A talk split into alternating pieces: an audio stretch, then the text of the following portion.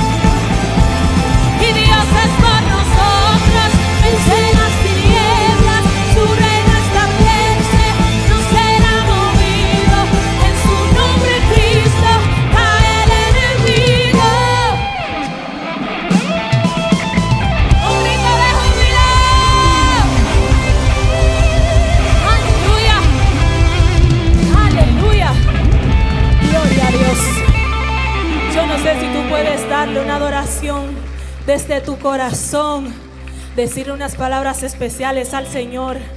Decirle, Señor, yo valoro tu presencia. Yo valoro tu presencia, Señor.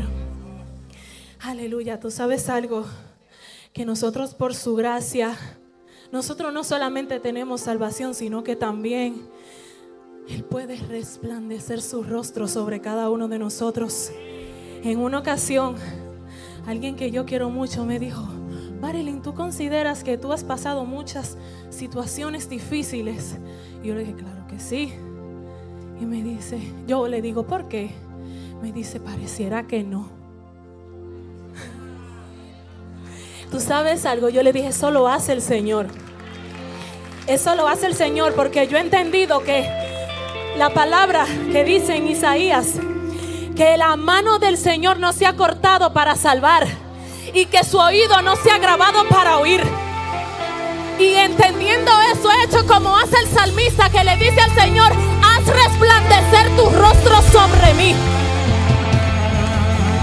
Sálvame por tu misericordia.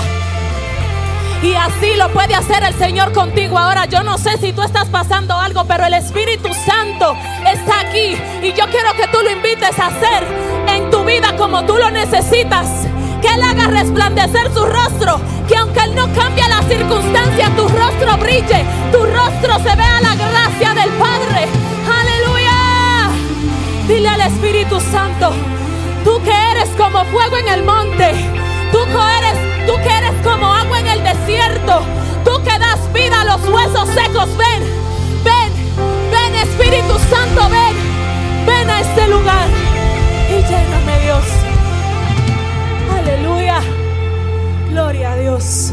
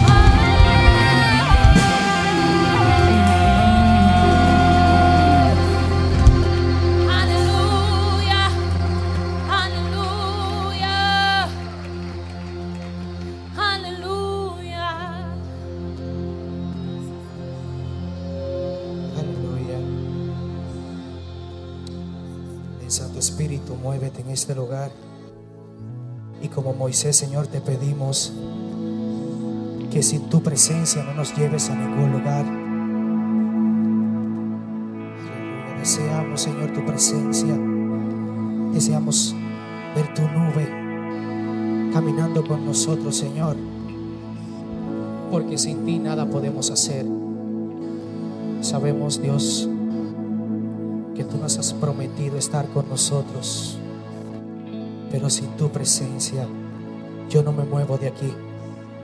Yo no sé si tú puedes decirle al Espíritu Santo, sin tu presencia yo no me muevo. Sin tu presencia no voy a ningún lugar. Aleluya. Aleluya, aleluya. Santo eres Dios.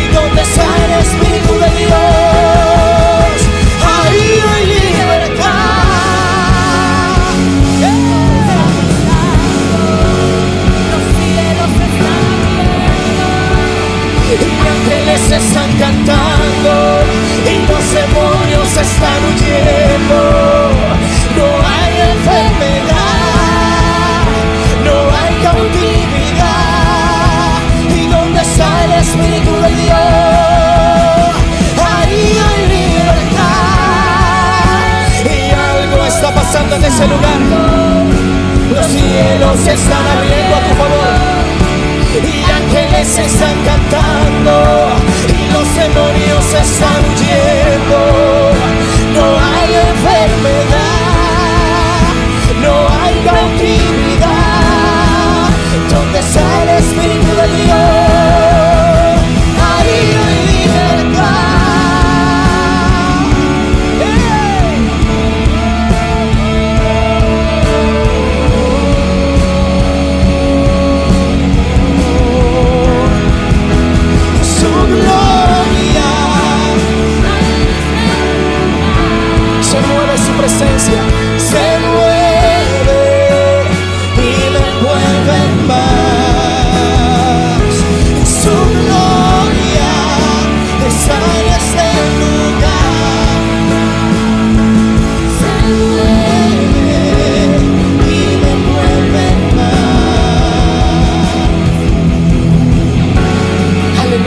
presencia de Dios moviéndose en este lugar. A tu favor.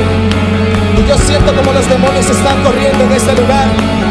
Como el Espíritu de Dios se está moviendo aquí. Aleluya. ¡Aleluya!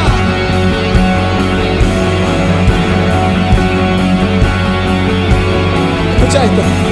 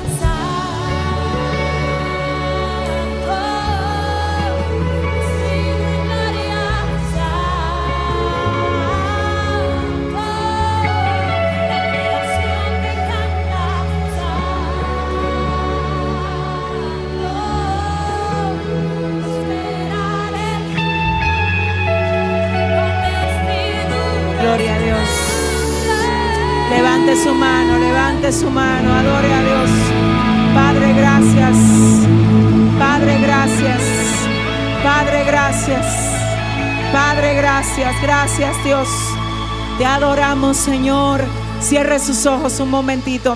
Vamos a orar. Espíritu Santo de Dios, aquí está tu iglesia. Aquí está tu pueblo, Señor. Estamos preparados para escuchar tu consejo en esta noche. Vuelve a hablarnos, Dios, y permite que cada vida, Dios mío, que llegó aquí hoy, que está presente, mira, Dios mío, el esfuerzo que ha hecho. Mira, Dios, la manera como cada uno de ellos, en vez de irse a descansar a sus casas, llegaron aquí a la casa tuya, Padre, porque saben que tú te mueves y tú, Dios, te manifiestas en esta que es tu casa. Padre, glorifícate y edifica a tus hijos hoy. Vuelve a glorificarte otra vez, amado Dios, y a ti solo a ti te vamos a dar toda la gloria. Asimismo, yo presento a todos los que están conectados con esta transmisión, dándote gracias por lo que estás haciendo, Padre, por medio de las redes sociales. Gracias, porque tu evangelio corre y llega a cada rincón de la tierra para llevar salvación, restauración y vida de Dios. Y en esta noche oro para que todo el que tiene un dispositivo en la mano sienta tu corriente, sienta tu fluir, sienta el toque de tu santa presencia, Dios mío. Glorifícate, Rey, y a ti solamente a ti te vamos a dar toda la gloria en el nombre de Jesús. Amén. Bienvenidos todos a este tiempo. Puede sentarse, gloria a Dios. Vamos a dar continuación a la serie que comenzamos el pasado lunes. Yo quiero que usted trate, por favor, amado, amada que llegó aquí, de proteger, ponerle cerco a su atención, que nada le distraiga, que usted de verdad pueda ser edificado al identificar lo que Dios quiere hablar con nosotros en esta noche. Y como ya dije, vamos a dar continuidad a la serie que tiene como tema 10 grandes desafíos de los últimos tiempos. El primer desafío que vimos el lunes como inicio de esta serie fue, ¿alguien lo recuerda? La necesidad de detectar los disfraces de Satanás. Eso fue lo que vimos el pasado lunes como inicio de esta serie y estuvimos basándonos en el texto de Génesis capítulo 3 verso 1 donde dice, pero la serpiente era astuta más que todos los animales del campo que Jehová Dios había hecho, la cual dijo a la mujer, con que Dios os ha dicho, no comáis de todo árbol del huerto.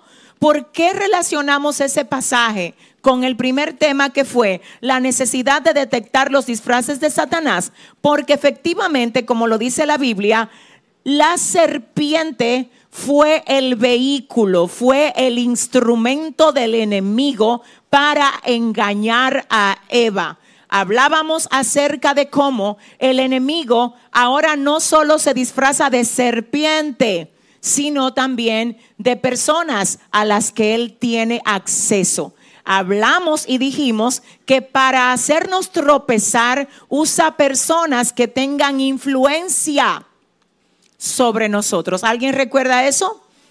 Hablábamos de que las diferentes formas de Satanás para engañar son diversas. A veces no solo nos ataca o nos engaña dándonos golpe, sino también dándonos caricias. Caricias que no son provechosas para nosotros, aunque parezcan serlo. Hablábamos acerca de su sutileza para cambiarse el traje, que cuando no te puede destruir golpeándote, entonces trata de hacerlo acariciándote. Disfraza, disfraza trampas de aparentes bendiciones.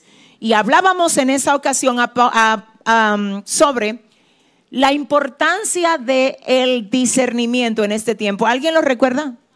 Estuvimos diciendo que el que le falte sabiduría, que la pida a Dios, que necesitamos ser gente con la visión, con los ojos espirituales abiertos para poder ver dónde hay una trampa vestida de bendición, donde hay un demonio vestido de ángel de luz, donde hay una obra de Satanás, aunque se haya disfrazado de obra de Dios.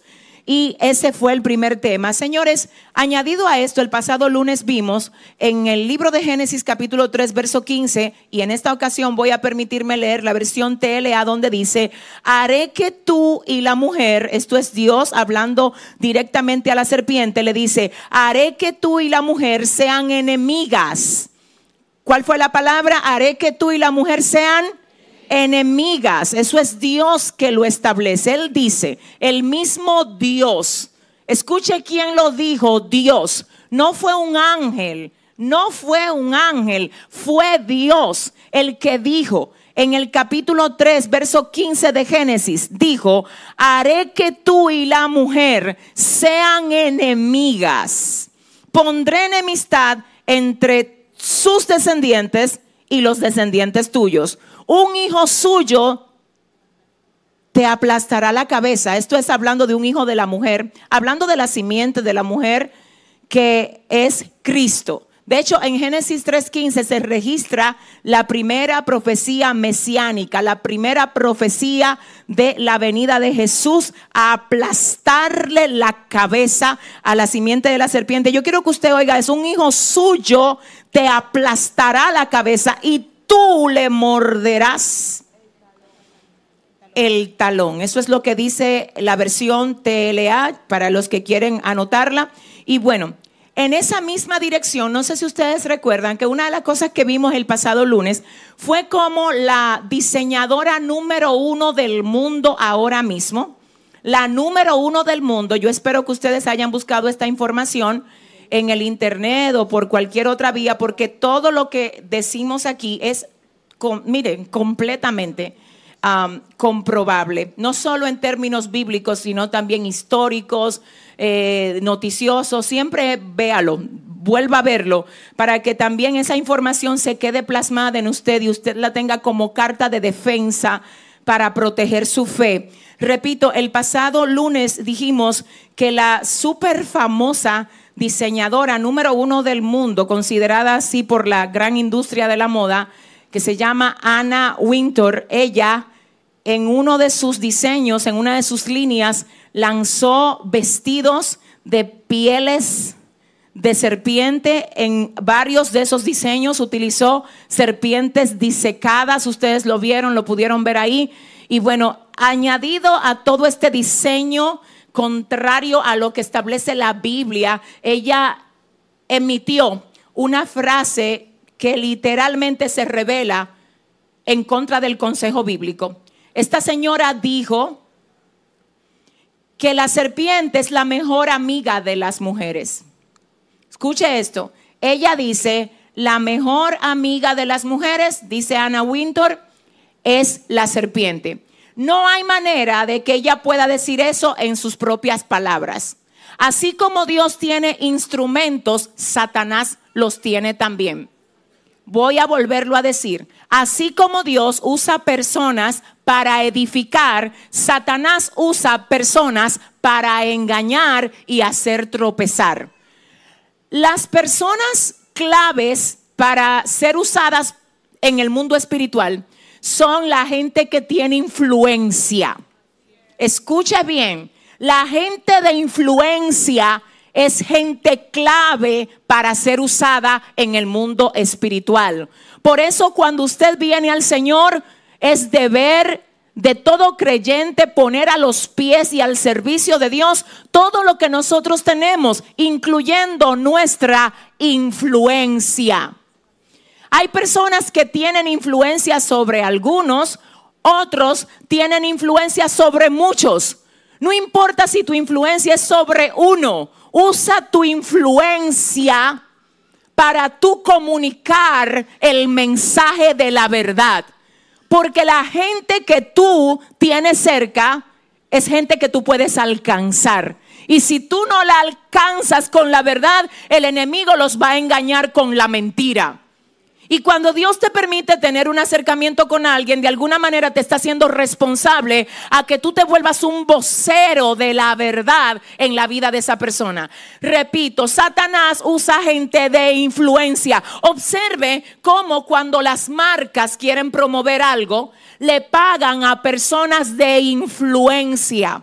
A veces usted ve que hay una celebridad o una persona de mucho poder en términos de seguidores que quizás ni siquiera use unos tenis, quizás no lo usa, él no lo compra, no lo usa, pero la industria lo detecta como un personaje de influencia.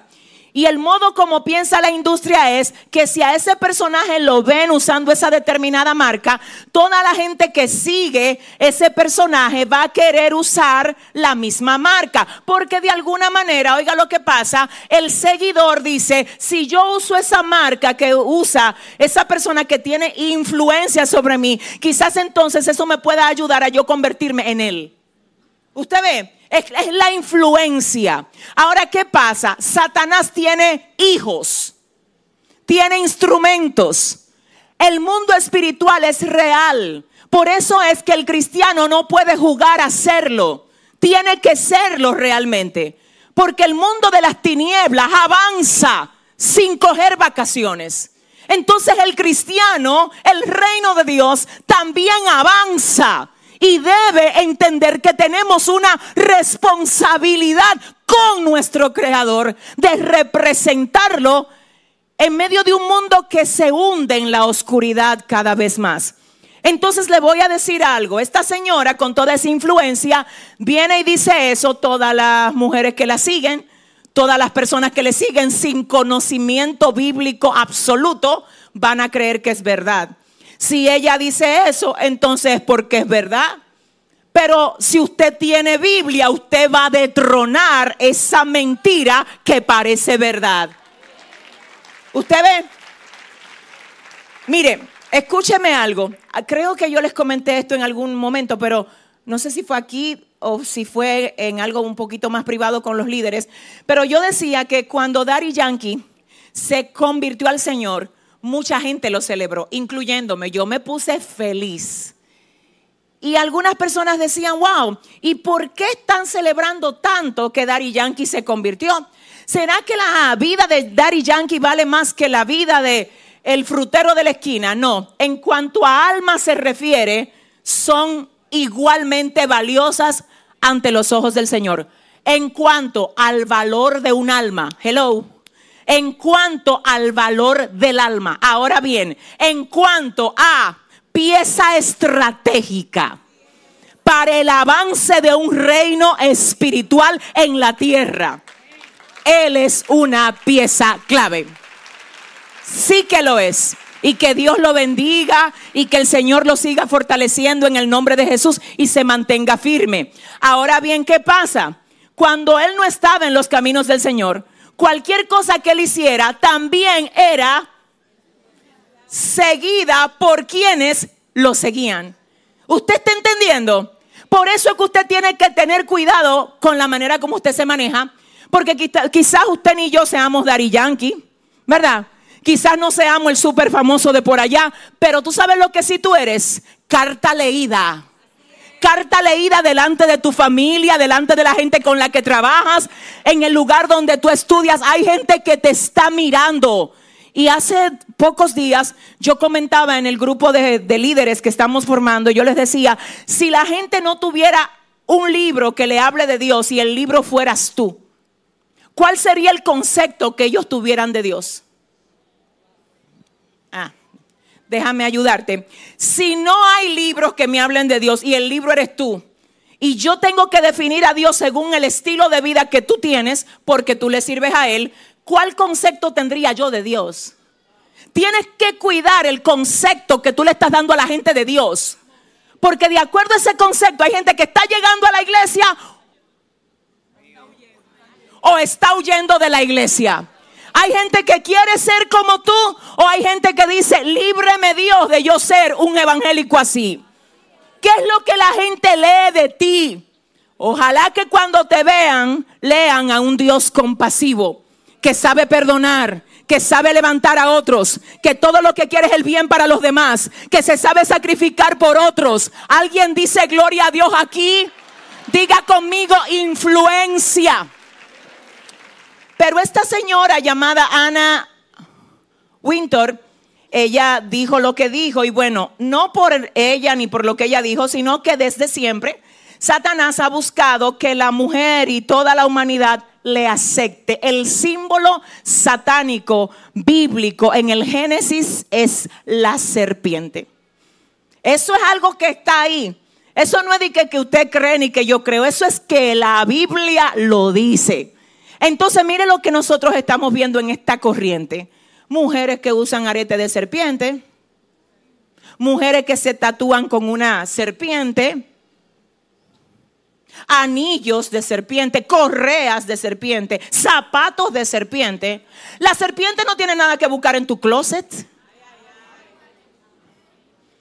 La serpiente no tiene nada que buscar en tu oído ni en tu mano, no. Es que es tu enemiga es que tú no puedes hacerle espacio en tu vida a tu enemiga, que dice el Señor, yo haré que tú y la serpiente sean enemigas. Entonces yo no voy a pagar precio por, andar con una enemiga en exhibición. Entonces la serpiente no busca nada en tu dedo, nada en tu closet, nada en tu cartera, nada en tu bolsillo. No tiene lugar en ti la serpiente. Esto es en la gente que quiere agradar a Dios y le dice a la serpiente, yo no soy tu amiga, yo soy tu contraria y te voy a vencer. En el nombre de Jesús te voy a vencer. Porque al Dios que yo le sirvo, ese es el que te va a aplastar, te la aplastó la cabeza y va a terminar de acabar contigo porque dice la Biblia que el Señor pronto aplastará a Satanás. Yo siento la gloria de mi Padre. Dile al que te queda al lado, no te unas a lo que Dios quiere que tú destruyas en el nombre de Jesús. Amén. Pero esa fue la clase del pasado lunes y ahora yo quiero que usted anote el tema de hoy y que Dios me ayude, llore por esto y le pido otra vez al Señor, ayúdame Dios. Miren, llegó la hora en la que aquí todo el mundo va a tener que abrocharse el cinturón. No, porque yo sé que usted viene seguro, no, no nos vamos a entrar, como dicen, en aguas profundas. Quiero aclarar tres cosas antes de comenzar. Número uno, todo lo que voy a decir a partir de este lunes y hasta que se termine la serie está fundamentado en la palabra de Dios. No es para contender, es para establecer la verdad de Dios. Yo no estoy abierta a debate ni a contienda, no, no, no, es exponer la verdad de Dios. Ese es mi trabajo como hija de Dios y lo voy a hacer en el nombre de Jesús. Y esta iglesia, esta iglesia que sabemos que ama a Dios, es mi responsabilidad humanamente hablando. Déjenme aclararle algo. Ustedes son propiedad de Dios y Dios es el dueño de sus vidas, pero espiritualmente Dios es un Dios de orden. Y a esta persona que es simple, sencilla, humana, que no es perfecta, Dios quiso poner aquí para ayudarte a crecer a ti. Entonces es mi responsabilidad, ¿ves? Una responsabilidad que yo honro, respeto, valoro y aprecio, el yo guiarte a ti para que tú puedas tener una conciencia clara de qué es lo que está pasando allá afuera. Por eso es que yo le digo a la iglesia, no dejes de venir, mi amor, a los discipulados, porque es mi compromiso dar la palabra aquí, pero es el compromiso tuyo recibirla. Y es además tu compromiso ponerla en práctica. ¿Alguien dice amén? Bien, entonces el tema 2 de esta serie es la nueva era y sus peligrosas prácticas. Quiero aclarar que esta clase no está exactamente tratando de completar todo hoy. Todo hoy no lo vamos a ver. Todo lo que tiene que ver con lo de la nueva era no se puede ver en un día, ni en dos, ni en tres. Pero hoy lo vamos a introducir el tema porque es un tema amplio, es un tema muy necesario y como digo, no vamos a culminar todo hoy, pero sí vamos a introducir el tema hoy, que es, como ya dije, la nueva era y sus peligrosas prácticas. Entonces le acabo de decir, número uno, que no estoy abierta a debates, que no es para contienda, es mi responsabilidad formar esta iglesia y es la tuya llevar a la acción lo que aquí tú recibes de parte del Señor. Bien, dicho esto, vamos a ver el primer de los versículos que es Oseas 4, verso 6, y vamos a leerlo según la versión BLP. ¿Qué dice Cristina? La palabra se lee en el nombre del Padre, del Hijo y del Espíritu Santo. Mi pueblo perece por falta de conocimiento. Y como tú rechazaste el conocimiento, yo te rechazaré a ti de mi sacerdocio. Por haber olvidado la ley de tu Dios, también yo me olvidaré de tus hijos. Mire la parte A de ese pasaje que dice, mi pueblo perece por falta de conocimiento. Y como tú rechazaste el conocimiento, yo te rechazaré a ti de mi sacerdocio. ¿Por qué? Porque un sacerdote, un hombre de liderazgo, una mujer de liderazgo en el Señor, no puede ejercer su liderazgo sin conocimiento. ¿Alguien dice amén? Entonces, Vamos ahora a ver el segundo pasaje que es Segunda de Corintios 11, 14 y 15, Cristina. Y no es maravilla porque el mismo Satanás se disfraza como ángel de luz. Así que no os extraño si también sus ministros se disfrazan como ministros de justicia, cuyo fin será conforme a sus obras. Bien, mire, Vamos a iniciar dando una definición lo más precisa posible acerca de qué es la nueva era. Pero antes yo quiero saber, ¿hay alguien aquí que ha escuchado hablar acerca de el movimiento de la nueva era? Todo el que ha escuchado hablar de eso, levante la mano alto para yo ver. Bien.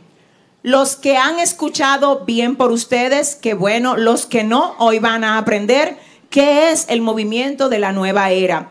Tenemos que es un movimiento que pretende establecer un nuevo estado de las cosas a través de la unificación. El movimiento de la nueva era busca establecer un nuevo estado, un nuevo sistema para que todo fluya en ese nuevo sistema, unificándolo todo.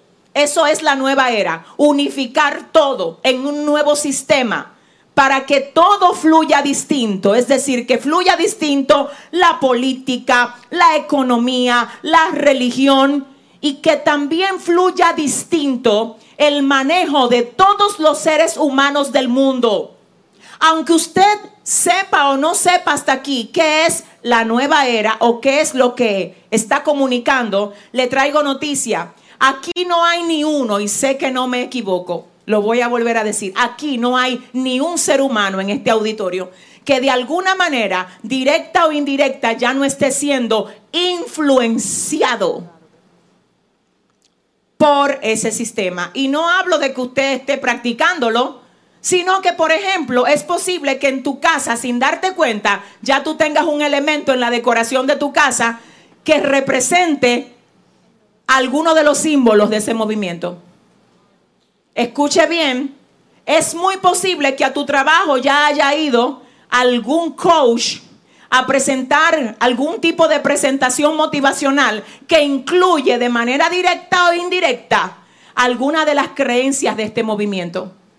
Se están entrando de manera tan sutil que ni cuenta nos estamos dando que literalmente a veces están en nuestra agenda. Cuando en tu agenda dice que tú tienes que ir a hacer acupuntura a algún lugar.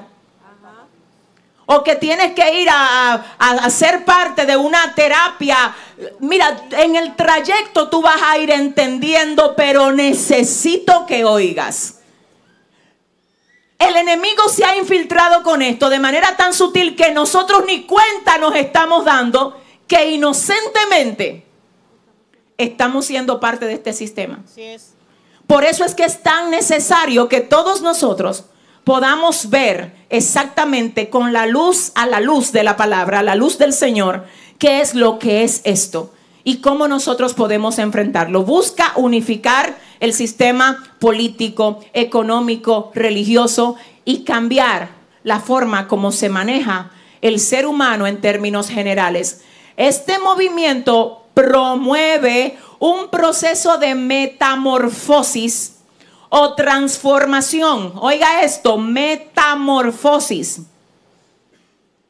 o transformación que según ellos garantiza, número uno, paz, seguridad y felicidad para la humanidad entera.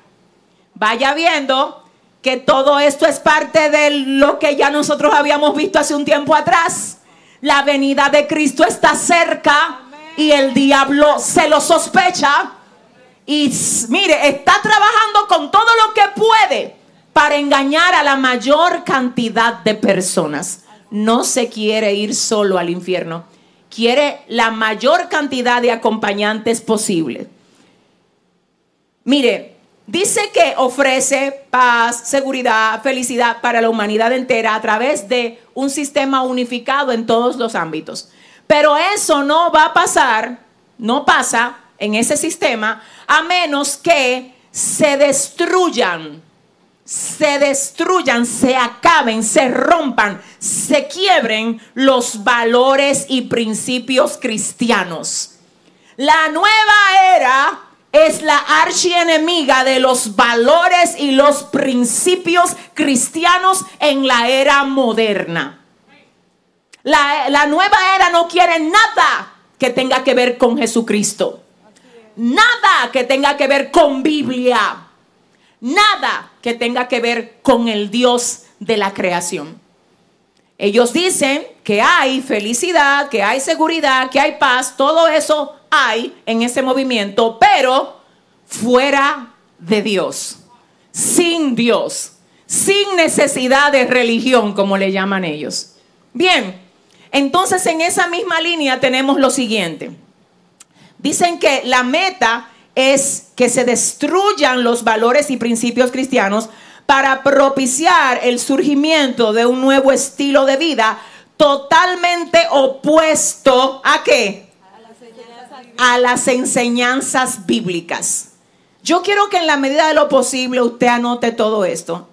Si resumimos hasta aquí, la nueva era es un movimiento que está presentando al mundo la oportunidad de hacer un sistema único que funcione para todo el mundo, que ofrece paz, felicidad, seguridad, pero sin Dios. Lo primero es que la iglesia tiene que recordar lo que dijo el salmista. ¿A quién tengo yo en los cielos sino a ti? Fuera de ti. Nada deseo en la tierra. Antes de tú ver el regalo que te están dando, mira quién te lo está dando. Y mira cuál es el precio que tú vas a tener que pagar por tenerlo. Cuidado que todos los regalos no se cogen. Con todo el mundo no se hace amistad. Excúsame, por todas las puertas abiertas no se entra. Cuidado, iglesia, cuidado. Que el enemigo anda como león rugiente buscando a qué? A quién devorar. La nueva era se basa en la mezcla de creencias que pueden ser adoptadas según la preferencia del practicante. ¿Usted entendió? La nueva era eh, está basada no en una religión, sino en la religión que el practicante se haga a su medida. La gente que está siguiendo este sistema no quiere que lo limiten. No quieren limitaciones, no quieren tener que rendir cuenta a nadie, no. Ellos quieren darle libertad al hombre de pecado que cada uno de nosotros lleva adentro. Que según la Biblia lo que le toca es cruz. Pero según ellos, ese es el que tiene que reinar en ti. Sutileza, diga conmigo sutileza. Eso es lo que el diablo está usando en todas las maneras para engañar a muchos. La nueva era, repito, lo dejé ahí todo para que usted lo vea conmigo. La nueva era se basa en la mezcla de creencias que pueden ser adoptadas según la preferencia del practicante. Tú eres el que prefiere a qué tú vas a adorar. ¿Y cómo es que lo va a adorar? Porque al final es como tú quieras. No hay que ponerte tanto límite. Tú no tienes que vivir inclinándote a nada, ni, ni viviendo para nadie, a lo que tú quieras. Y la gente que está detrás de complacer deseos sin entender consecuencias, ciegamente se está yendo detrás de este sistema y sin darse cuenta son los autodestructores de ellos mismos. ¿Alguien está preparado para lo que sigue? Este sistema incluye una gran diversidad de prácticas e ideas. ¿Estamos listos? Las prácticas e ideas que se practican en este sistema, y quiero decir que hay gente que lo practica y no sabe que está practicando nueva era. Así es. Aleluya. Porque ellos no sabían que esto era parte de la nueva era. Y hoy, soplo de vida y las naciones que están conectadas con esta transmisión, se le cae la venda. Y el Señor nos prepara aquí para que nosotros andemos en sabiduría y en el entendimiento de Dios. Entonces esas prácticas incluyen una gran diversidad de manifestaciones en su modelo. Tiene que ver con brujería medieval, lo que ellos hacen, movimientos holísticos. El estudio de los extraterrestres, prácticas de adivinación, ocultismo, movimientos ecológicos, movimientos místicos y esotéricos, elementos de Platón, de Confucio, de Buda, medicina alternativa, pensamiento positivo. No, Dios mío, ayúdame. Terapia de relajamiento trascendental, yoga, pacifismo, dieta y arquitectura. Escucha lo que le voy a decir, mi alma adora a Dios. Yo quisiera, yo quisiera, honestamente le voy a decir, yo quisiera detenerme en cada uno, pero yo hoy no lo voy a hacer. A medida que vayamos avanzando en todo lo que falta por ver de esta parte de la serie, le prometo que voy a venir con imágenes, porque las imágenes va a hacer que usted entienda que a veces usted lo carga todo eso hasta en pulsera. Usted lo va a ver, usted lo va a ver, lo vamos a ver aquí, amén. Ahora bien, por el momento de todo esto, yo quisiera detenerme solo en uno, en el pensamiento positivo. Ay, ay, ay. Que aunque usted no me diga amén aquí ahora mismo, está infiltrado en las iglesias. Uh, el yoga sabemos, los evangélicos, los cristianos, no solo evangélicos, la gente que conoce la Biblia los hermanos católicos que estén por ahí, que también quieran vivir a la luz de la Biblia, saben lo que es el trasfondo de eso. Porque no es de que los evangélicos, no, la gente que tiene Biblia lo sabe que eso es un engaño del diablo. Y les voy a mostrar por la palabra cuándo entró, cómo entró y la influencia que tiene en este momento. Ahora bien, el pensamiento positivo quiero que sepa que es una corriente que sin nosotros darnos cuenta, no es solo que le estamos a veces predicando, es que también estamos creando una iglesia que está más basada en un pensamiento positivo que en un fundamento bíblico sólido. Si ese es el aplauso, yo no sé si usted quiere, yo no, no sé, de verdad. Déjeme decirle algo. Escuche, quizás lo que voy a decir ahora, no sé a quién le va a disgustar o no, yo no sé, pero te tengo que decir lo que es por la palabra. Mira, tú ves la gente que siempre está diciendo, tranquilo, que todo va a estar bien. ¿Alguien, alguien? Sí. Mire, escuche algo. A menos que Dios no le revele eso a usted, de que todo va a estar bien en una situación X que alguien esté pasando, por favor, óigame, usted no se puede dar la tarea de usar ese positivismo mecánico de todo va a estar bien. Te traigo noticias, a veces no todo va a estar bien. Y hay un alto nivel de decepción en la iglesia que nace de que yo espero que todo va a estar bien. Porque a mí me están enseñando que todo va a estar bien. Entonces, si todo va a estar bien, yo me estoy preparando para ver que todo va a estar bien. Yo no me estoy preparando para enfrentar tornados. Yo no me estoy preparando para enfrentar fieras. Yo no me estoy preparando para enfrentar terremotos espirituales que llegan y nos sacuden a todos. Porque a mí me dijeron, la Biblia no dice que todo va. Lo siento, lo siento, no lo dice la Biblia. ¿Tú sabes lo que dice la Biblia? En el mundo ustedes van a tener aflicción. Pero ustedes tranquilos, que yo voy a estar con ustedes todos los días y hasta el fin del mundo. Eso es lo que dice la Biblia. Iglesia, escucha esto. La Biblia no dice todo va a estar bien. Espérate. Lo que sí dice es todo obra para bien a aquellos que aman a Dios, a los que conforme a su propósito son llamados. No es que todo va a estar bien, es que todo va a obrar para bien. El problema es que ese bien a veces no parece bien. El bien de Dios a veces parece mal a mi vista. Y hay gente decepcionada de Dios en la iglesia porque lo doctrinaron mal. Porque no le enseñaron el evangelio como es porque no es verdad que todo va a estar bien, lo siento. Mire, aleluya. A ti hay que prepararte para resistir. A mí yo tengo que prepararme en oración, en la palabra, para yo poder resistir.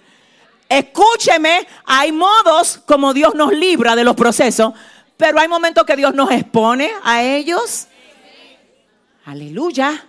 Y si usted interpreta el amor de Dios hacia usted solo con el hecho de que Dios lo libre, cuando Dios no te libre y Dios diga, es que te voy a exponer ahora para que el mundo espiritual vea, hello, que yo tengo gente en la tierra que aguanta proceso, que no está aquí sirviéndome a mí solo por lo que yo le doy, sino por lo que yo soy. ¿Alguien dice amén? ¿Alguien dice amén? Yo conozco pastores que se le han muerto hijos de enfermedades crónicas, hombres entregados al Señor. Y quizá cuando van a darle consuelo, tranquilo que Dios es nuestro sanador. Sí, Él es nuestro sanador. Y si Él decide llevarse ese hijo, a pesar de que se lo lleve, sigue siendo sanador. Porque el problema es que si Dios a mí no me quiere sanar porque Él no quiere, eso no le quita a Él que Él es sanador. Es que tenemos que respetar la soberanía de Dios. El Dios que hace lo que quiere, como quiere, cuando quiere, con quien quiere. Y nadie le puede decir qué haces. Escucha lo que dijeron los tres varones, los tres jóvenes hebreos. El Dios que nosotros le servimos puede librarnos. Ay, qué bello.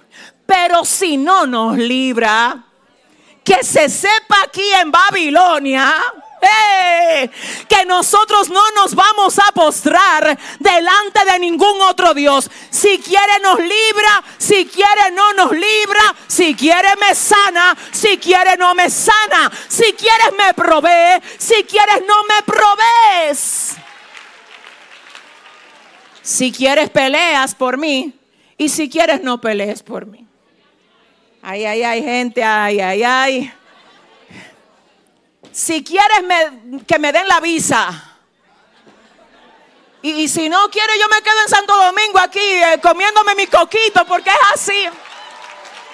Si quieres, se tiene que levantar la generación en la iglesia de Dios que diga, Dios puede. Yo estoy claro de que puede. Él puede, Él puede, Él puede. Él puede.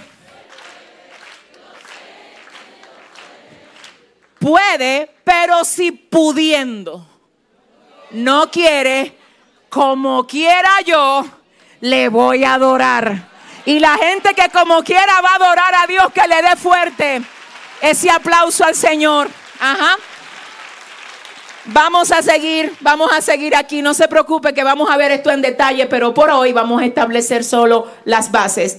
Vamos a ver entre los fundamentos principales de la nueva era, de la nueva era, quiénes estuvieron, es decir, quiénes fueron los principales fundadores, esos que pusieron los fundamentos. ¿Quiénes estuvieron ahí? Vamos a conocer un poquito de esto, porque señores, hay que reconocer que hace 30 años atrás esto no estaba así. ¿Quiénes dicen amén?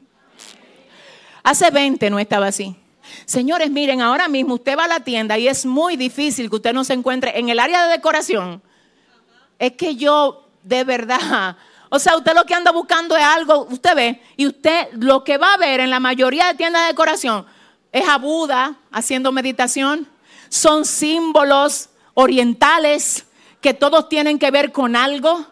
Entonces usted va a tener que tener cuidado con lo que usted está llevando a su casa. Porque hay cosas que abren puertas en tu casa. Y tu casa, aleluya, hay que protegerle el cerco de Dios. ¿Alguien dice amén? Vamos a ver entre los fundadores de este movimiento quienes estuvieron. Adelante, producción, vamos a ver.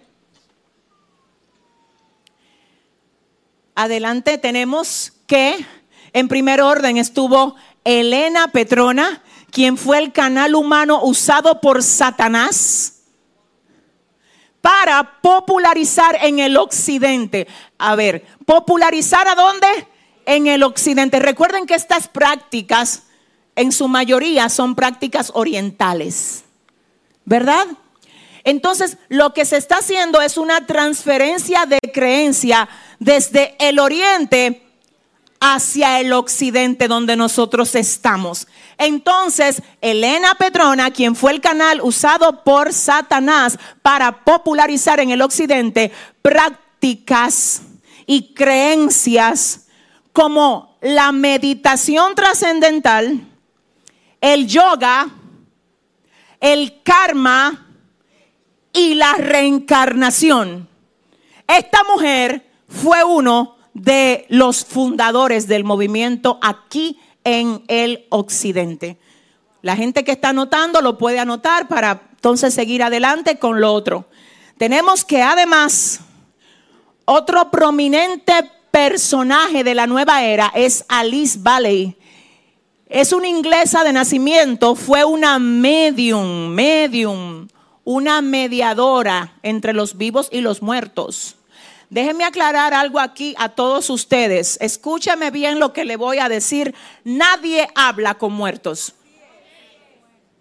A mí me visita mi abuela, a usted no lo visita ninguna abuela. No es verdad. No, que el tatarabuelo mío me salió. A usted no le. Escúcheme, los muertos no salen y a usted no le hablan los muertos. Esos mediums, escuche bien, no es verdad y que, que a través de ellos tú puedes hablar con tus ancestros. No es verdad. Te digo por qué no es verdad. Porque la Biblia dice, escúcheme, léalo en la Biblia. Lo dice que cuando el rico y Lázaro murieron, el rico pidió pasar a predicarle a sus hermanos. Y el Señor le dijo, tú no puedes moverte de donde tú estás. Ellos tienen allá profeta que le predican. Pero tú no puedes salir de donde tú estás.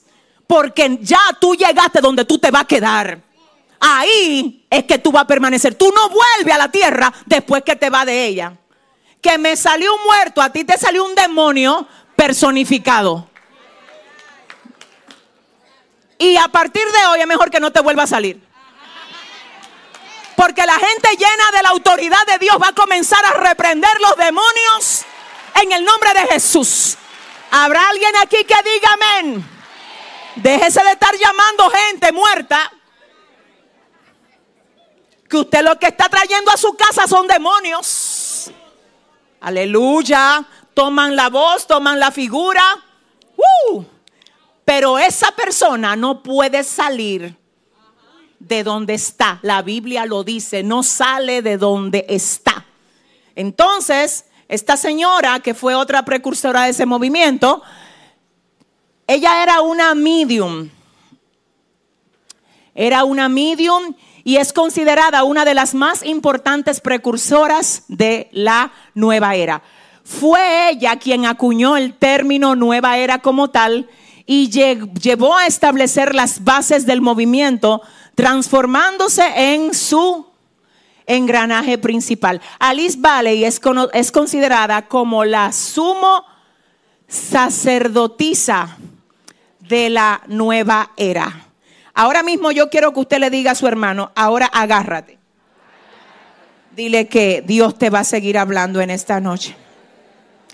Otro miembro ilustre de este movimiento fue Marilyn Ferguson, socióloga, quien en el año 1980, escúcheme, escribió un libro titulado La conspiración del acuario. No sé quiénes aquí han oído hablar de ese libro, pero ese libro es considerado por algunos como la Biblia de la nueva era. Bien, otro de los precursores de este movimiento, otros, perdón, fueron gente que rechazó los valores y los caminos tradicionales para ir detrás del libertinaje, la cultura de la droga y del amor libre. Usted ve esa gente que dice, no hay que casarse, no hay que casarse, porque eso es un papel nada más. Si eso es un papel nada más, ¿por qué que tú tienes que tener la matrícula de tu carro? Si el acto de matrimonio es un papel nada más, ¿por qué que tú tienes que tener título de tu casa? O quizás me puedes explicar por qué tienes que tener un acta de nacimiento, porque eso es un papel también nada más. No es un papel nada más, es una legalidad en el mundo espiritual. Y el mundo espiritual se respeta porque está basado en principios. Te voy a decir algo, alíñate. Cuando tú tienes orden en el mundo espiritual, tienes orden y autoridad en el mundo. Bueno, el orden físico te lleva a tener autoridad en el mundo espiritual. Escuche bien, cuando usted se ordena primero en lo físico, porque hay gente que quiere hacer cosas en el espíritu que todavía no ha conquistado en la carne. Y le voy a decir algo, iglesia, escúcheme. Cuando usted se alinea y pone en orden todo su mundo, toda su vida, ¿de qué forma? De esta manera. Escúchame y recíbelo en el nombre de Jesús. Dios entiende que cuando tú debes dinero y tú no lo puedes pagar, tú estás en una situación que, que, que necesitas responder a eso que tú tienes pendiente y no lo has hecho porque en efecto tú no tienes todavía cómo pagar. Si es así, lo que Dios espera que tú hagas es que le des la cara a quien tú le debes. Y responsablemente le digas, yo tengo la intención de pagarte. Y que realmente se muestre que aunque no sea todo el dinero que tú debes, tú vayas abonando a esa deuda. Comenzaste a derribar un gigante que legalmente podía estancar tus finanzas. Ahora bien, escúchame, si usted sabe que usted debe y usted tiene para pagar lo que debe, y usted se está haciendo, como dice aquí en República Dominicana el refrán, el chivo loco, todo espíritu de chivo loco hoy es para afuera que va. Porque los cristianos tienen que ser responsables y tienen que pagarle a la gente que le debe. Paguen a los que ustedes le deben, dice Pablo.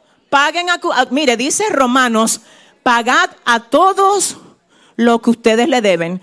Al que tributo, tributo. Al que impuesto, impuesto. Al que respeto, respeto. Al que honra, honra. Al que préstamo, préstamo. Donde usted cogió fiado, vaya a pagar. Escúcheme, el problema no es solo que tengo una situación en el mundo físico, es que también la tengo en el mundo espiritual. Yo no sé a quién ni por qué Dios me está poniendo esto. Pague lo que usted debe. Eso abre el cielo a favor de lo tuyo. Paga lo que debes. Si necesitas irle a pedir perdón a quien sea, ve, ponte a cuenta con tu hermano. Estén en paz con todos hasta donde sea posible. Pero que en tu casa nunca entre legalmente un espíritu de fornicación que ataque tus hijos. Ah, pero yo reprendo la fornicación de mis hijos, pero ¿y cómo?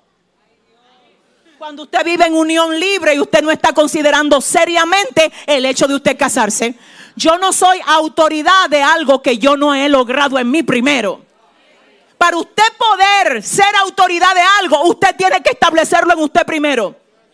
Ah, ordénese, arréglese, esta palabra es para alguien, escucha bien, tu orden físico te da autoridad en el mundo espiritual. La gente que se ordena en el mundo físico es gente que es respetada en el mundo espiritual. Entonces, otros precursores de este movimiento vimos que entre las cosas que hicieron fue rechazar qué cosa? ¿Rechazar qué? Los valores Los valores. ¿Y qué más hicieron? los caminos tradicionales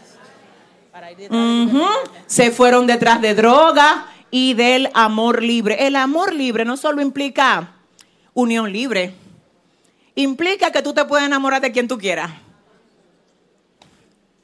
Porque dicen por ahí, lo han modernizado, amor es amor. Escúchame, tú sabes lo que dice la Biblia, que el diablo se viste de ángel de luz para engañar. El verdadero amor es el que establece la palabra de Dios y es un amor puro. Quiero que me oigas.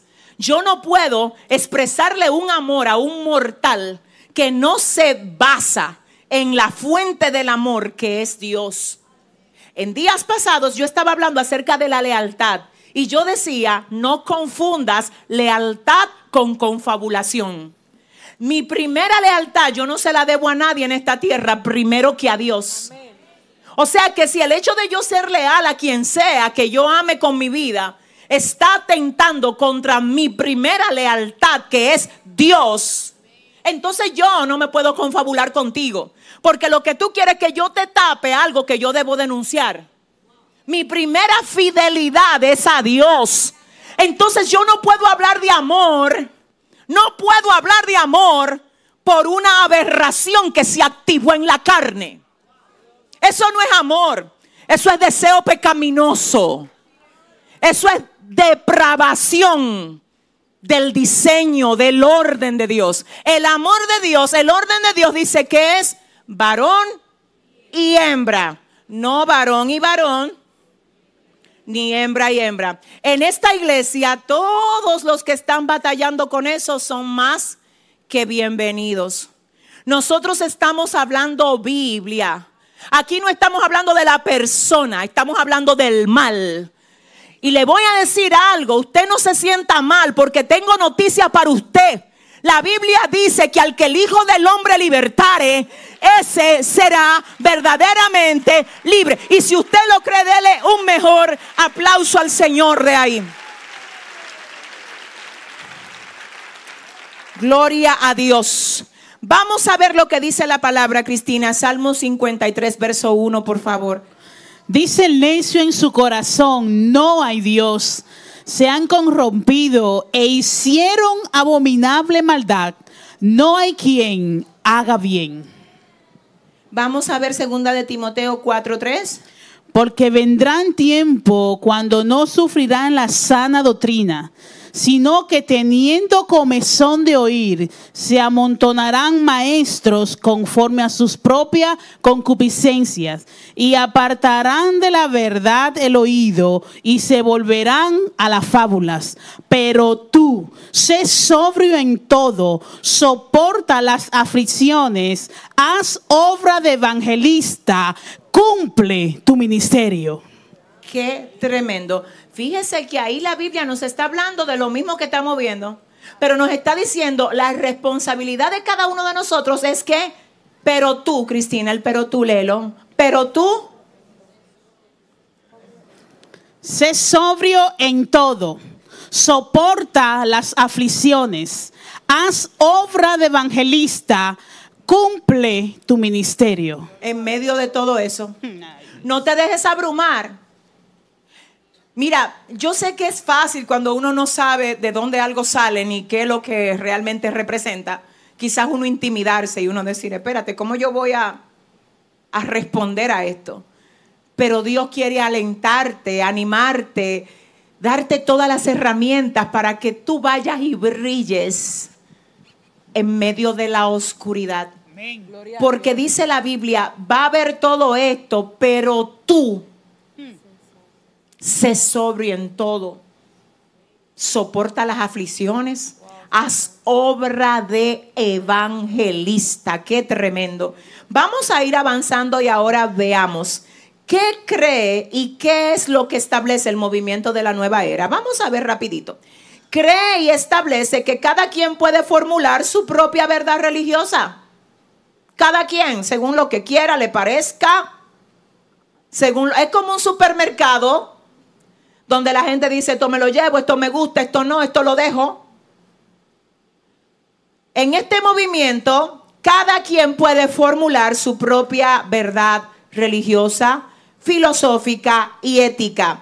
Pero a pesar de esto, hay algunas creencias comunes que casi todos los participantes de la nueva era la comparten. Vamos a ver cuáles son. Número uno, vamos a ver cuál es la primera.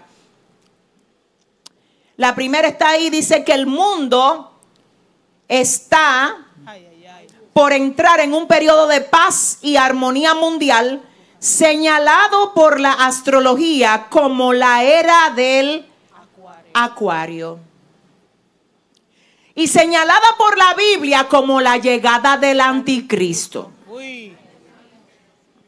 Es simple y sencillo. Ellos lo que están haciendo es preparando el camino, aleluya, al anticristo. Y lo están haciendo de un modo tan sutil que no es de que otra religión, porque el budismo, la nueva era, no se considera como otra religión.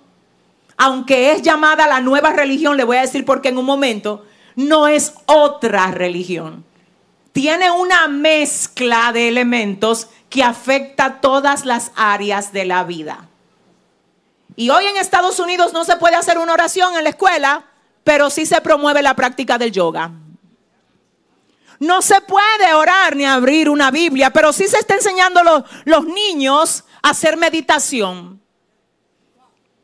Porque hay sistemas que están siendo influenciados desde los gobiernos, altas instancias, hasta los profesores de las escuelas. Diga conmigo toda una corriente. Pero vamos a ver lo que dice, anoten todo, segunda de Tesalonicenses 2, 1 al 4, Cristina. Pero con respecto a la venida de nuestro Señor Jesucristo y nuestra reunión con Él, os rogamos, hermanos, que no os dejéis mover fácilmente de vuestro modo de pensar, ni os conturbéis ni por espíritu, ni por palabra, ni por carta como si fuera nuestra, en el sentido de que el día del Señor está cerca. Nadie os engañe en ninguna manera, porque no vendrá sin que antes venga la apostasía y se manifieste el hombre de pecado, el hijo de perdición, el cual se opone y se levanta contra todo lo que se llama Dios o es objeto de culto, tanto que se sienta en el templo de Dios como Dios, haciéndose pasar por Dios. Otra de las creencias que tiene la nueva era en común es que la era del acuario será fruto de una nueva conciencia en los hombres. Todas las terapias y técnicas de la nueva era pretenden crear esta conciencia y acelerar la venida de la era del acuario. Segunda de Corintios 10, 5 dice, derribando argumentos y toda altivez que se levanta contra el conocimiento de Dios y llevando cautivo todo pensamiento a la obediencia de Cristo. Atención a la tercera creencia que tiene en común la nueva era. Tercera creencia dice, todo es Dios y Dios está en todo. ¿Entendió eso? Esa es una creencia de esa corriente. Dicen que todo es Dios, todo es Dios, todo es Dios y Dios está en todo. Atención aquí, en el año 2023 la población mundial alcanzó la cifra de 8 mil millones de habitantes. En el año 2023 la India superó a China como país más poblado del mundo. Ahora mismo China en su último censo alcanzó un número de 1.426 millones de habitantes. Mil- 1.426 mil millones de habitantes. Mientras que India le lleva un poco más. India está cerca de 1.500 millones de habitantes. En la India se supone que la nación debe ser rica, pero hay un descontrol. Pregúnteme por qué. Porque, por ejemplo, en la India las ratas no se pueden matar. Y las ratas se comen el 20% de la producción agrícola. Y nadie puede matar una rata en la India. Porque esa rata puede ser un dios.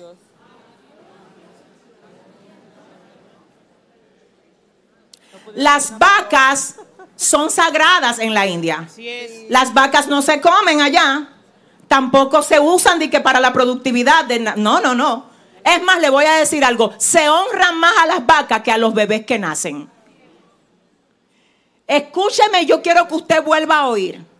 En este país, que es el de más población a nivel global ahora, cerca de 1.500 millones de habitantes, superó a China en el año 2023. Tenemos que, escucha ahora este dato. ¿Hay cuántos? Cerca de 1.500 millones de habitantes. Y pregúnteme cuántos dioses hay. Búsquelo. Hay más de 330 millones de dioses. Dioses y diosas. Tienen más dioses y diosas que gente que habita el país. Dioses y diosas. Porque para esa corriente todo es Dios y Dios es en todo. Todo es Dios, Dios es en todo. Como todo es Dios, Dios es en todo, entonces no hay responsabilidad con el Dios de la creación. Todo es Dios, Dios es en todo.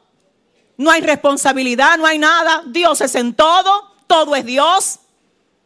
Lo que pasa es que ellos no van a venir aquí a traer eso a su casa así tan crudo. Todo es Dios y Dios es en todo. No, yoga, meditación, relajación, piedra caliente en la espalda. Usted, usted, usted esté pendiente que lo vamos a ver. La próxima creencia que tenemos que es común entre todos los que practican la nueva era es esta. Hay maestros invisibles que, que se comunican con personas que ya han alcanzado la nueva conciencia y les instruyen sobre los secretos del cosmos. Eso creen. Deuteronomio 18, 10 al 12, Cristina, ¿qué dice? No sea hallado en ti quien haga pasar a su hijo o a su hija por el fuego, ni quien practique adivinación, ni agorero, ni sortílego, ni hechicero, ni encantador, ni adivino, ni mago, ni quien consulte a los muertos, porque es abominación para con Jehová cualquiera que hace estas cosas. Otra creencia en común que tienen, todos los hombres viven muchas vidas. Se van reencarnando una y otra vez hasta lograr la nueva conciencia y disolverse en la fuerza divina del cosmos. Pero Hebreos 9:27 dice, y de la manera que está establecido para los hombres, que mueran, ¿cuántas veces? ¿Cuántas veces? Es una sola vez. Y después de esto, ¿qué? El juicio. Mire, la creencia budista dice que alguien que hoy vive, vivió antes y vivió en otro lugar, de otra manera, en otro estado, que de acuerdo a cómo esa persona haya sido, es la vida ahora. Y a eso es que le están llamando karma. Y yo he leído muchos estados de evangélicos. Se fue la luz en soplo de vida. No, ya no quieren hablar conmigo. Yo estoy orando porque a mí el karma en cualquier momento. Oye, ellos están orando porque a ellos el karma. Tienen un arroz con mango en esa cabeza. El karma es la creencia de que la gente vive lo que heredó de su vida pasada según la creencia de la reencarnación. La creencia de la reencarnación es antibíblica. Es más, es satánica. es satánica. La Biblia dice, está establecido que el hombre muera una sola vez y después de esto no es que nazca otra vez en otro cuerpo, en otra ciudad, en otra profesión. No, es que después de esto el juicio. Por favor, iglesia, escucha bien, anota los versículos. ¿Cuál es el texto? Hebreos 9:27. Ahora bien, hasta aquí, porque esto hay que darlo con cucharita y al paso, espérese. Vamos a pasar a esto porque el lunes que viene, ay, dile a tu hermano, Ayúdame, dile algo, hermano, dile, hermano, ni te atreva a quedarte, porque te voy a salir a buscar. Ay, santo. Gloria a Dios. Escucha la próxima pregunta. ¿Qué hacer si se ha caído en algunas de estas prácticas? Yo oigo gente de que... ¿Qué hacer si se ha caído en alguna de estas prácticas? Usted sabía que hay gente que está haciendo prácticas de esta y no necesariamente entiende que está dentro de lo que es el movimiento. Es. en serio, ellos ni sabían eso. Y cuando le traigamos todo lo que viene para acá el lunes, toda esa, esa línea de gráfica que van a hacer que tú te ubiques en el tiempo y en el espacio, entonces ahí es que tú vas a decir, ay, pero ¿y ese ojo azul que yo tenía en mi casa? Ay, ay, ay, ay, ay, dele la gloria. Dele fuerte el aplauso al Padre. Hay que hacer esa pirámide aquí, fuera. Que no puede, no puede estar.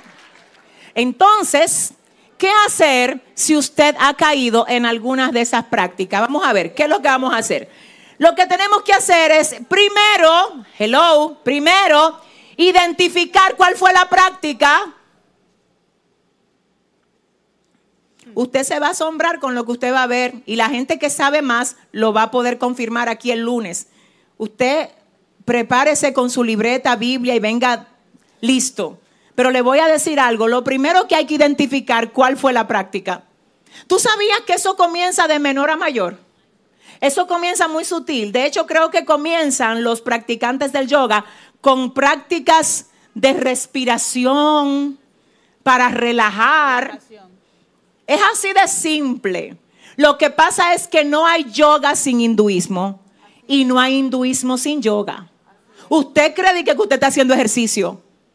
Cuando usted lo ponen a repetir todas esas cosas que usted ni entiende lo que usted está diciendo, le traigo noticia, usted está llamando demonios. Ay, ¿cómo? Yo no quiero demonios. Pues déjese de estar llamando gente y llamando cosas que usted ni sabe lo que usted está diciendo. Repitiendo cosas que usted no sabe. ¿Cómo es posible?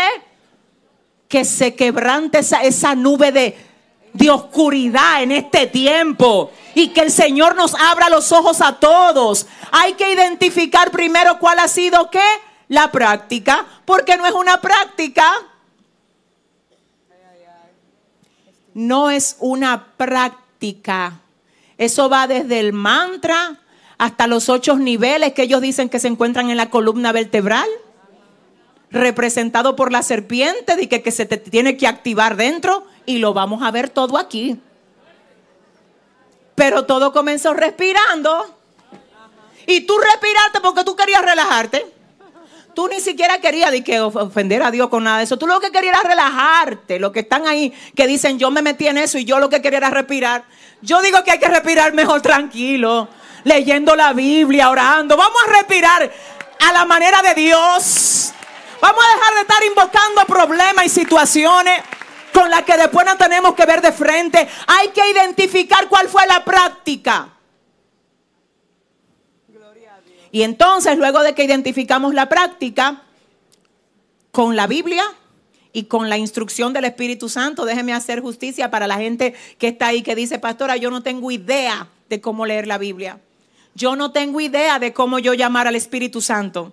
Yo quiero decirte algo, por favor, escúchame, no es nada complicado. El Espíritu Santo es una persona. Mira, es simple y sencillo, es como si yo estuviera frente a ti. Pero el Espíritu Santo está ahí ahora y Él te escucha. Si tú estás batallando con algo, he leído muchos comentarios de diferentes eh, vías que estuve sobre todo ahora en estos días leyendo con dirección a esto, de personas que, que dan testimonio y dicen, yo entré practicando yoga y al final yo sentía que me llamaban, voces que me llamaban, me visitaban demonios y yo no sabía cómo enfrentar eso. Quizás tú no tienes todo el fundamento bíblico que quizás eh, necesitas tener, pero sí hay algo que puedes ahora mismo usar porque lo tienes. Y es la oportunidad de hablar con Dios. Y Él te va a oír. Si tú estás llevando a cabo alguna de estas prácticas, hay libertad de Dios para ti. Hay libertad de Dios para ti. Y busca una iglesia donde te puedan guiar, donde haya una persona que te pueda enseñar la palabra. Escúchame, busca a alguien que te ayude a la luz de la Biblia. Busca ayuda y no sigas hundiéndote en ese abismo de oscuridad. Pero para ir ya culminando esta parte, yo quiero que ustedes observen esto. Tengo que Juan bueno, tengo el versículo que antes mencioné, pero vamos a verlo ahora. Juan 8:36, Cristina, que dice, Así que si el Hijo os libertare, seréis verdaderamente libres. Bien, vamos a responder a la siguiente pregunta. ¿Qué dicen los practicantes de este movimiento al ser confrontados? ¿A quiénes le ha tocado decirle a alguien que está practicando todo esto, decirle, eso no es de Dios? ¿A quién? ¿A quién? ¿Verdad? Nos ha tocado. Ay, pero la Biblia no menciona eso. ¿Tú sabes cómo te responde y cómo nos responden? Así como lo vamos a ver aquí. Miren cómo es que responden. Ellos dicen que la conciencia de quien lo está confrontando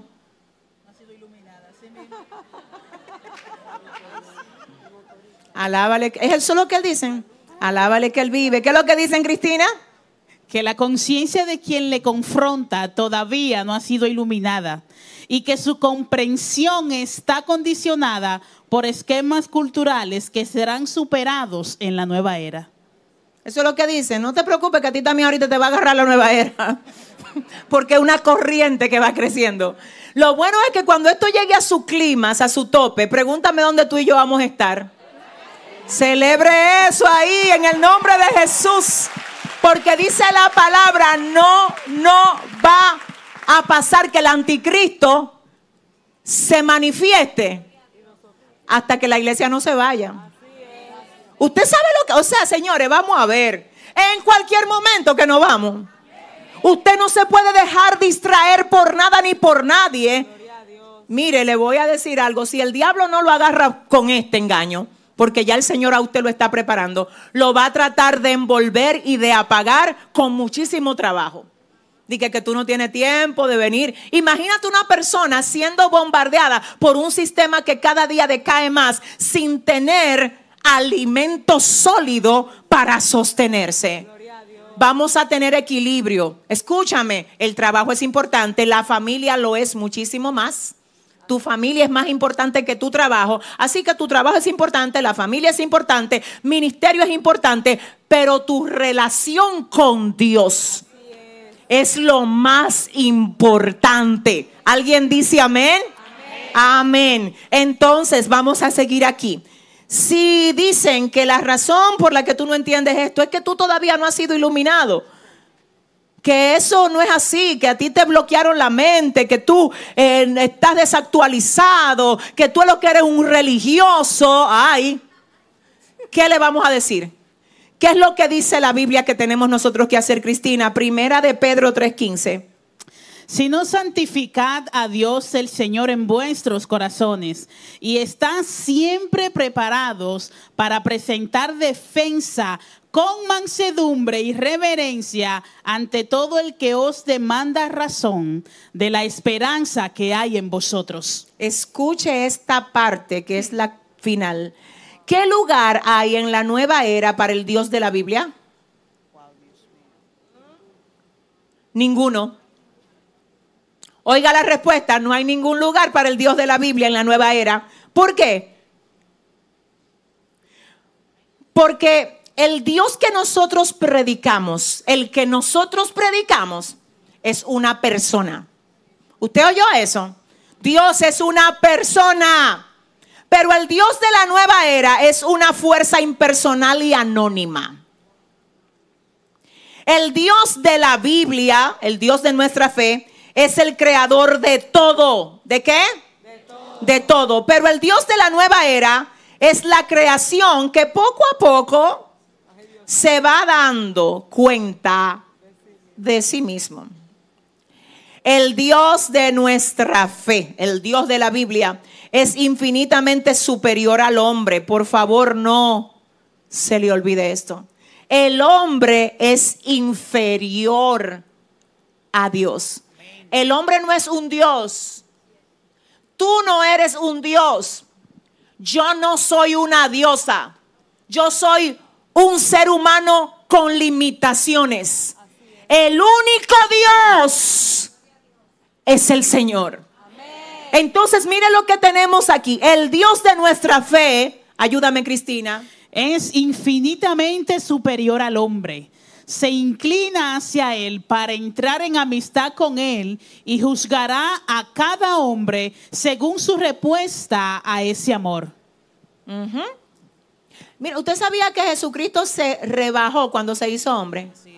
Dice la Biblia que se humilló cuando se hizo. Oiga lo que dice, que él se humilló tomando forma de hombre, siendo igual a Dios. Él es Dios y se humilló tomando forma de hombre. Así que yo no soy Dios y usted tampoco es un Dios. ¿Está bien? Entonces, ¿qué dice la nueva era? La nueva era, ¿qué más dice Cristina? El Dios de la nueva era es el mismo hombre que está más allá del bien y del mal. Y el amor más alto que ese hombre puede mostrar es el amor a sí mismo. Ustedes saben la popular frase, amor propio. Ay, Dios mío, ayúdame. No estoy diciendo que no hay que tener amor propio. Solamente te voy a decir, imagínate que Jesucristo hubiese pensado así. Ajá. Aquí esta iglesia no hubiese estado, ni ninguna iglesia del mundo, porque ¿cómo? Te voy a decir algo, la Biblia me habla de sacrificio. es. más, la Biblia dice que no hay mayor amor que este. que uno que dé su vida por sus amigos. Ahí no habla de amor propio. Se me, ay, que aquí yo tengo que. Ore por mí, dígale a su hermano, ora. Yo lo veo la gente, te voy a decir, hijo, mire, le voy a decir, ojalá que el Señor me permita decirlo como tengo que decirlo. Hoy mucha gente le está huyendo a los procesos que Dios le está permitiendo pasar. Bajo la base de yo tengo amor propio. Entonces, como yo tengo amor propio, yo no puedo estar en un lugar donde me estén corrigiendo tanto. Yo tengo demasiado amor propio. Yo no puedo estar aguantando que en ese trabajo a mí me hablen así. Que ese pastor me esté corrigiendo cosas. Porque yo tengo demasiado amor propio. Aleluya. Si, mire, le voy a decir, si usted de verdad tiene amor propio por usted, deje que Dios lo trabaje. Deje que Dios lo procese. Deje que Dios lo forme. Deje que Dios haga de usted lo que quiere hacer. Dele mejor ese aplauso al Señor. Aleluya. Y aquí dice, ¿qué dice la nueva era sobre el fin de nuestra vida en la tierra? La nueva era establece que después de la muerte hay una reencarnación. La reencarnación es la creencia en una cadena de regresos a esta vida bajo diversos aspectos corporales. O sea que según esta creencia usted pudo haber sido un ratón en la vida pasada. Señores, miren, hay que orar. Usted no se sabe si fue un cien pie o una araña, porque todo es Dios y Dios está en todo. O sea que no se sabe si usted se sentó hoy al lado de uno que era araña, según ellos. Usted se imagina eso, usted se ríe, pero es así. O sea, es así. Entonces, escuche esto, escuche esto. La Biblia con relación a esto, vuelvo a ver el verso, ustedes lo vieron otra vez, ¿verdad? Que el hombre solamente muere una vez y después de esto el juicio. ¿Por qué se habla tanto de la energía en la nueva era? ¿Por qué se habla tanto de la energía? Cristina, ayúdame. Porque una de las ideas básicas de la nueva era es que toda la realidad visible, incluido el hombre, se reduce a energía cósmica. Según eso, Mientras el cosmos esté en fase evolutiva, su energía se manifiesta de muchas formas. Se manifiesta por medio de una piedra, por el viento, la mente humana, entre otras cosas. Según estas creencias, hay cosas, lugares y ejercicios que pueden aumentar nuestra capacidad y nuestro control de esta energía. Como son, por ejemplo, llevar a cabo, o bueno, llevar puesto, perdón, un cristal de cuarzo. Eso supuestamente aumenta tu energía.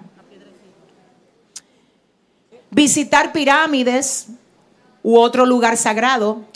Realizar ciertas posturas de yoga, según ellos, esto aumenta tu energía. Y el lunes que viene vamos a hablar acerca de la corriente de la energía cuántica y todo lo demás. Ahora yo quiero cerrar esta parte con esto que dice el lenguaje de la nueva era. ¿Cuál es? Hay tres palabras claves que identifican el lenguaje de la nueva era y son el cosmo, la energía y el holismo. El movimiento como tal puede adoptar diversos nombres como son nueva era, conspiración acuariana, era acuariana, nuevo orden mundial, nuevo orden internacional y nueva conciencia. Para expresar la unificación de la humanidad usan términos como interdependencia, fraternidad universal, familia global, ciudadano del mundo, holístico y aldea global. Para describir la relación de los hombres con los espíritus usan palabras como canalización, canal, nivel de conciencia superior. Para nombrar los espíritus con quienes se establecen contacto usan palabras como maestros cómicos, cósmicos, perdón, maestros universales, extraterrestres, espíritus cósmicos y espíritus guías. Para designar a su ser superior usan términos como Lucifer, el mayor, el absoluto y gran mente universal. Para designar al líder mundial usan palabras como el ungido, o el instructor del mundo. ¿Cuál líder mundial? El anticristo que esperan. A esa era de gobierno del anticristo es que le llaman la era del acuario. ¿Alguien está aquí? Seguimos, Cristina. No se habla tanto de la oración, sino de la meditación. No se habla de Dios, sino de lo divino. Hmm. No se habla de la religión, sino de la espiritualidad algo más difuso, algo más subjetivo, algo más enfocado en el yo. Segunda de Corintios 11:3, recuerdan que le dije que cada lunes vamos a cerrar con un versículo. ¿Recuerdan? Miren el de hoy. Uno que se ha convertido en uno de mis favoritos. Cristina, léelo. Pero temo que como la serpiente con su astucia engañó a Eva, vuestros sentidos sean de alguna manera extraviados de la sincera fidelidad a Cristo. Yo quiero orar por esta iglesia. Yo necesito orar por esta iglesia.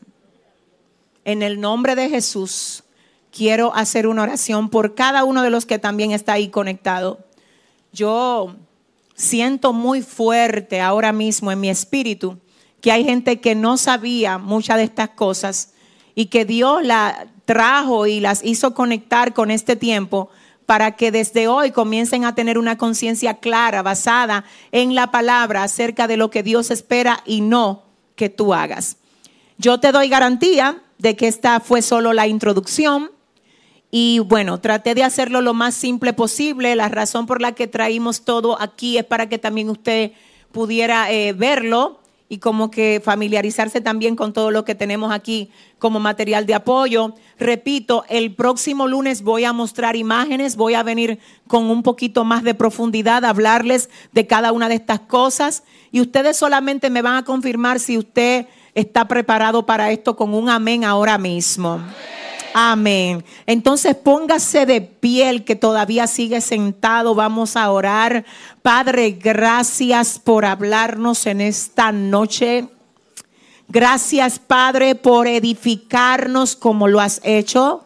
Estamos agradecidos.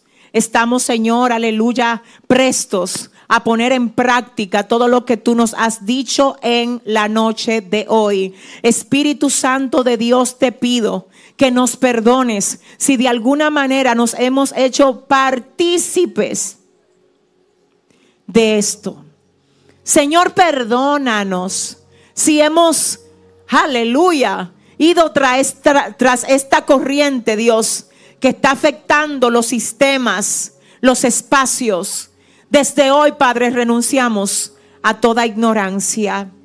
Desde hoy renunciamos a todo lo que haya podido tener entrada en nuestra mente, en nuestra casa, que es abominación a ti. No queremos fallarte, no queremos ofenderte, no queremos, Dios mío, aleluya, mezclar nuestra pureza, Dios, la que te debemos a ti, con nada de lo que el sistema está trayendo de manera sutil para confundir y para contaminar esta generación. Señor, y desde este momento nos levantamos con el compromiso de ser esa lámpara que tú nos has llamado a ser.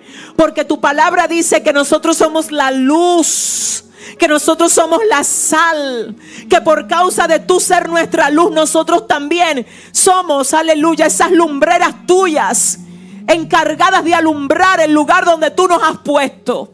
Señor, quebranta la ignorancia. Señor, quebranta la ignorancia. Señor, ayúdanos a honrarte cada día más. Padre, en el nombre de Jesús. Si hay alguien que está atado a alguna de esas prácticas, libértalo, Dios. Libértalo, Padre. Libértalo, Dios. Libértalo, Señor. Oh Espíritu Santo. Sigue tratando con tu iglesia, Padre. Síguete glorificando en cada uno de nosotros, Dios. Y a ti solamente, a ti Jesús. A ti solamente, a ti te vamos a dar toda la gloria y toda la honra en el nombre de Jesús. Amén y amén. Gloria a Dios. Oh, santo, déselo fuerte si es para el Señor. Vamos ahora a honrar a Dios con nuestros diezmos y ofrendas. Y yo luego de ahí voy a dejar que nuestro amadísimo Jordani nos despida en oración. Gloria a Dios. Teníamos mucho, Jordani, sin verte. Sé que estabas en otras cosas, pero quiero que sepas que te apreciamos mucho y que siempre es una bendición tenerte con nosotros. Vamos a dar a Dios lo que es de Él y el ministerio de adoración entona una alabanza. Gloria a Dios. Podemos cantar, yo sé que Cristo viene. Yo sé que Cristo viene, espero su venida. Yo sé que Cristo viene.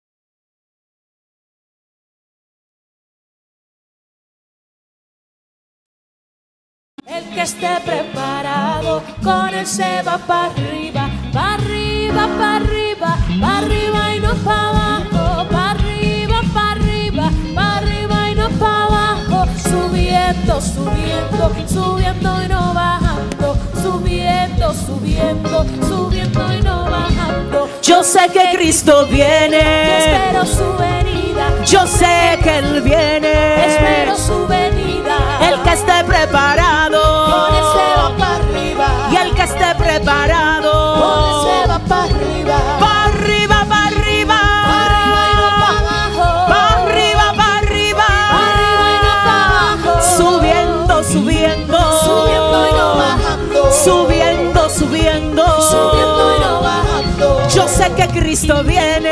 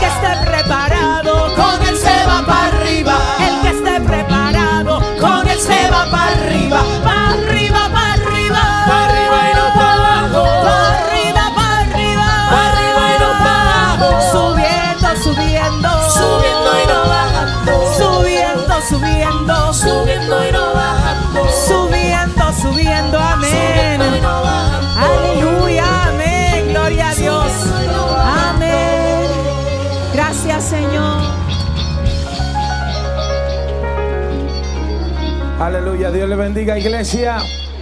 Denle un aplauso fuerte al Espíritu Santo de Dios. Vamos, fuerte, fuerte, fuerte, fuerte. Aleluya. Saluda a cuatro y dile, estamos en victoria. Vamos, sacude a cuatro, muévete. Al que está atrás, al que está adelante, mueve a alguien y dile, sacúdelo y dile, estamos en victoria. Dile, se está despertando una generación que está activa. Vamos, sacuda a alguien y dile, míralo a la cara y dile, si pensabas que el enemigo te iba a engañar, pues se equivocó. Porque aquí hay una iglesia que está siendo entrenada en la verdad. Habrá alguien, vamos, habrá alguien que levante la mano y diga, estamos en la verdad de Dios. Yo me aferro del texto que dice, para eso vino Cristo. Ayúdame, para deshacer las obras del día. Ama, Masaya. A alguien levante la mano y diga, Dios está deshaciendo obras. Vamos. Todo principado, toda potestad, todo demonio. Abre tu boca, 30 segundos que nos vamos. Abre tu boca. Toda enviación, todo satanista, Shena Macaya, todo espíritu, toda influencia, toda brujería, toda hechicería. Es inoperante, vamos, es inoperante. No prospera. No hay ninguna era que pueda llegar a tu casa. Vamos, levanta la mano y envíase una palabra sobre tus hijos. Donde sea que se encuentren. Están cubiertos con la sangre de Cristo. Hay una iglesia que está siendo entrenada esta noche. En el fuego del Espíritu Santo. Levanta tus manos arriba. El Espíritu Santo de Dios está aquí. Yo no sé si usted lo puede sentir. Aleluya. Nema shakatanamas.